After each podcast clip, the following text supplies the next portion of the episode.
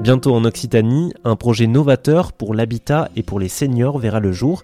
Il est porté par l'association Aigregor qui souhaite fonder le tout premier habitat groupé autogéré et dont les habitantes et habitants de plus de 65 ans seront les propriétaires.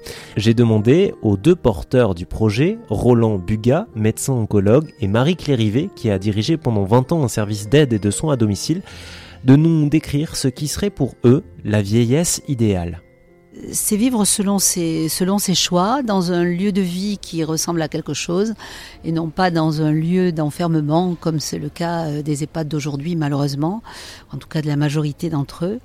Euh, c'est s'alimenter euh, correctement, c'est continuer de faire du sport, c'est continuer d'avoir des échanges, des, des, échanges à tous les niveaux. En fait, c'est un petit peu la vieillesse plaisir.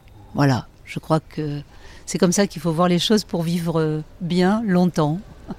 Je ne sais plus qui disait, vous devez savoir qui le, signalait, que on tue le temps et le temps finit par vous tuer.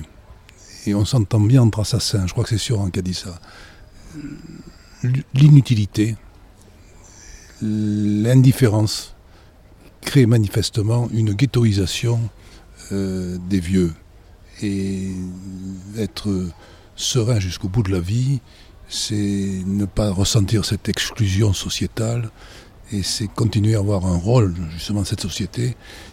Il faut lutter contre l'agisme parce que quelque part on va arriver à une sorte de conflit frontal entre les jeunes actifs et la majorité des vieux qui sont réputés être inutiles et par conséquent dont il faut très, en toute hypothèse, se débarrasser. Il y a mieux à faire. Si vous souhaitez en savoir plus sur le projet porté par l'association Aigregor, eh bien je vous mets tout sur rzn.fr. Je vous rappelle que l'association Aigregor compte fonder le tout premier lieu de vie partagé pour les seniors autogérés et dont les habitantes et habitantes seront propriétaires.